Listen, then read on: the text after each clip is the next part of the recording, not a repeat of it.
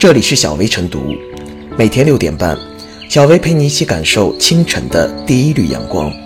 同步文字版，请关注微信公众号“洪荒之声”。本期导言：十月十日晚，江苏无锡三幺二国道一座高架桥发生侧翻事故，造成三人死亡，两人受伤。经初步分析，系桥面上运输车辆超载所致。事故发生后，救援和调查工作迅速展开，交通运输部专家组已赶赴现场。目前，涉事企业被封闭，企业相关负责人被警方带走调查。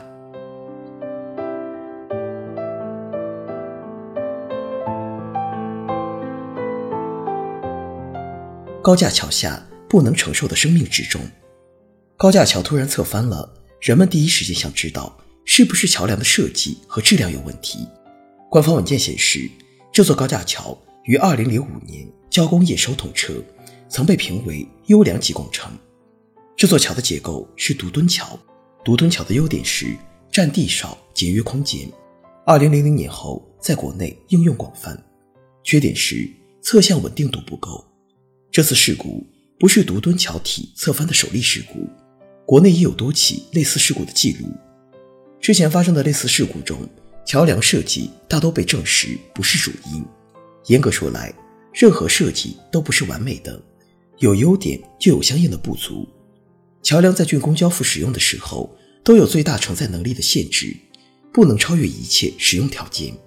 无锡高架桥侧翻事故发生后，参与调查的专家初步认定，导致事故发生的主要原因是车辆超载。车辆超载被初步认定为事故的元凶。人们接下来想知道，治理超载车辆是不是存在诸多疏漏之处？据报道，发生侧翻的这座桥周边有钢材厂、木材市场等诸多企业，因而有密集的载重货车常年通过。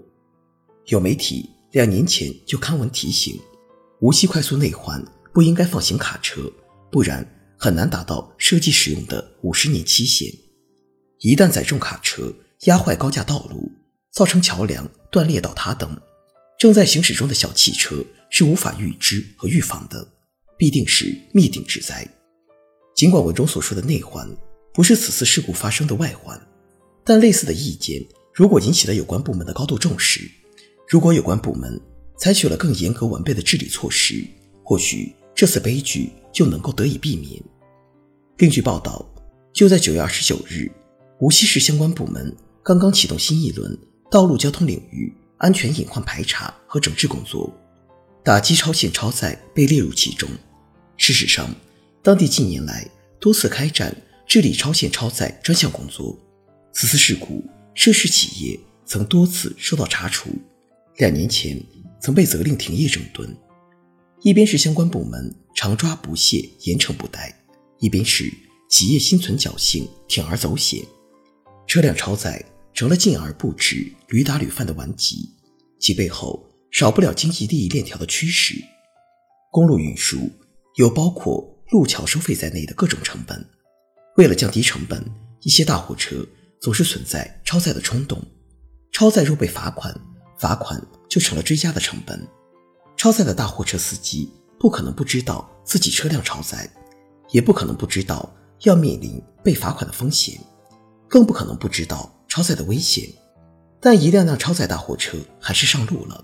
把超载罚款算作成本，再多加一些分量，交完罚款，超载的大货车继续在高架行驶。在经济利益的驱使下，其他所有的事情好像都不重要了。一而再，再而三的形成恶性循环，安全隐患越来越大。一旦出事，后果不堪设想。保证城市道路桥梁安全。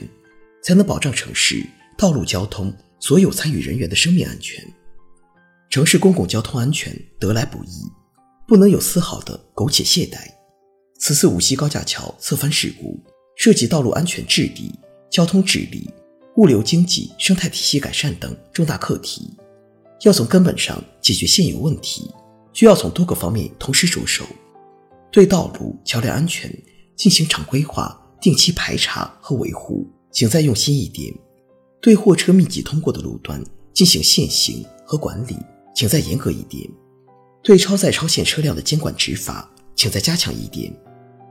高架桥侧翻是桥不能承受超载货车的碾压，而高架桥下是我们每一个人不能承受的生命之中。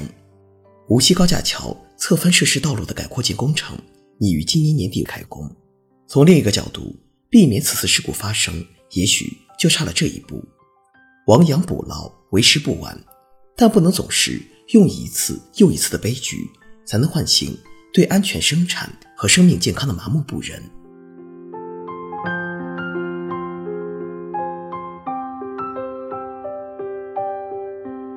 无锡塌桥事故来龙去脉还需进一步说明。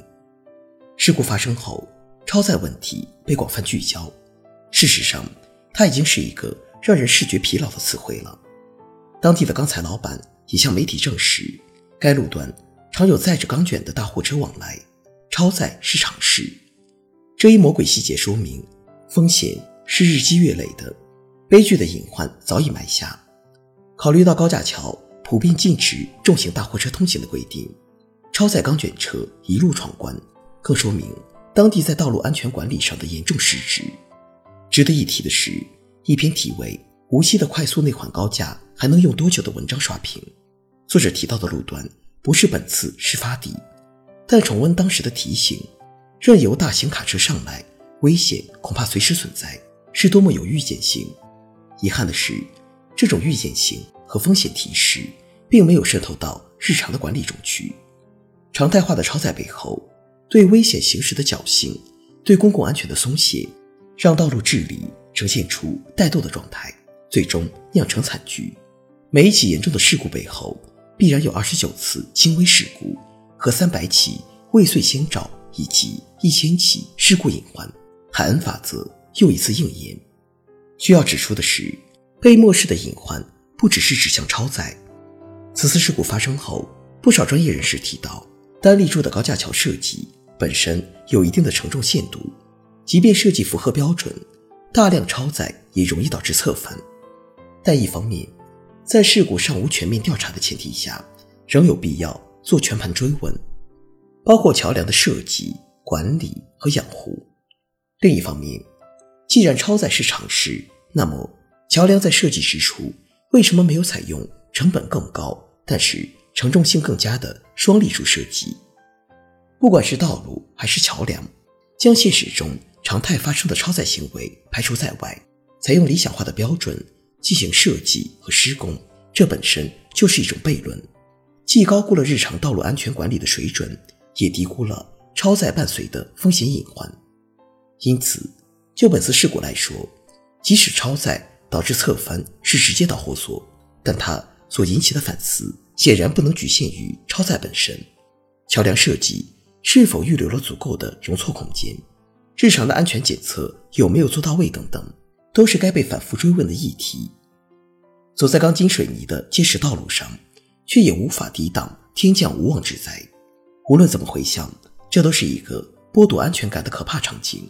所以，在做好善后工作之余，面对那些被曝光的魔鬼细节，必须有彻底的调查，用通盘的真相去还原渗透在城市管理层面的诸多漏洞，用严肃的问责。去倒逼管理和执法者的履职。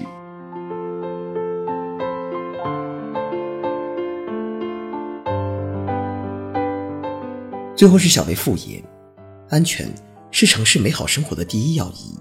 没有安全感的城市，美好终是虚华。每一起安全事故都是对城市管理短板的粗暴呈现。所以，对肇事司机的处理，对肇事单位的问责，当然是。亡羊补牢的必须举措，但却不是亡羊补牢的最关键环节。生命至上，安全第一。对此，相关政府一定要慎之又慎，如履薄冰，如临深渊。多一点庸人自扰，多一点杞人忧天。